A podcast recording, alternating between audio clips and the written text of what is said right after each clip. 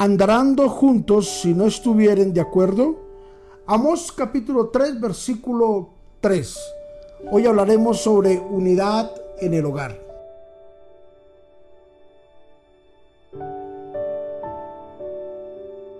Sin discusión alguna y sin dudarlo, la idea fue de Dios.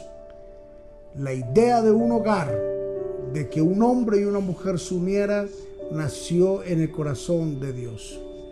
Lo he dicho en otras enseñanzas, una idea tan gloriosa y tan maravillosa no puede salir de una mente natural, no puede salir de una mente normal tiene que salir de una mente prodigiosa, tiene que salir de una mente que no fue creada. Y esa es la mente de Dios, una mente brillante, una idea gloriosa y maravillosa.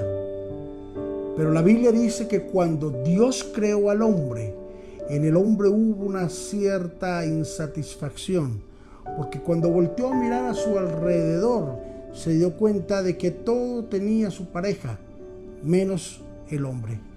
Y ahí nació la inmensa necesidad de poner a alguien al lado del hombre. Alguien dijo por ahí, detrás de un gran hombre hay una gran mujer. Pero la Biblia no dice eso, ¿sabes? La Biblia dice que al lado del hombre. Entonces, podemos decirlo, al lado de un gran hombre hay una gran mujer. ¿Sabes por qué? Porque la idea fue de Dios. La idea fue de Dios. Y sabes que poder formar, poder construir un hogar, no es trabajo solamente del hombre, es un trabajo de pareja, de equipo. Tanto el hombre como la mujer tienen ciertos privilegios, ciertas responsabilidades y tienen ciertos beneficios de construir un hogar. La Biblia nos enseña, ¿andarán juntos si no estuvieran de acuerdo? Definitivamente, para hacer hogar se necesitan dos, un hombre y una mujer. Es el orden que manda la Biblia, hombre y mujer. No hay otro orden. Y cualquier orden que se quiera estipular fuera de este mandamiento es antibíblico, antiético, antitestimonial y antidios. Un hombre y una mujer para hacer equipo, para hacer matrimonio. Y cuando el hombre y la mujer se ponen de acuerdo, las cosas cambiarán. Lograrán tantas cosas, como dice la Biblia, andarán juntos si no estuviesen de acuerdo. Si tú no estás de acuerdo con tu esposa, con tu esposo, es muy difícil para que puedan llegar a una meta, a un propósito, puedan llegar a ver el fruto en el hogar de ustedes.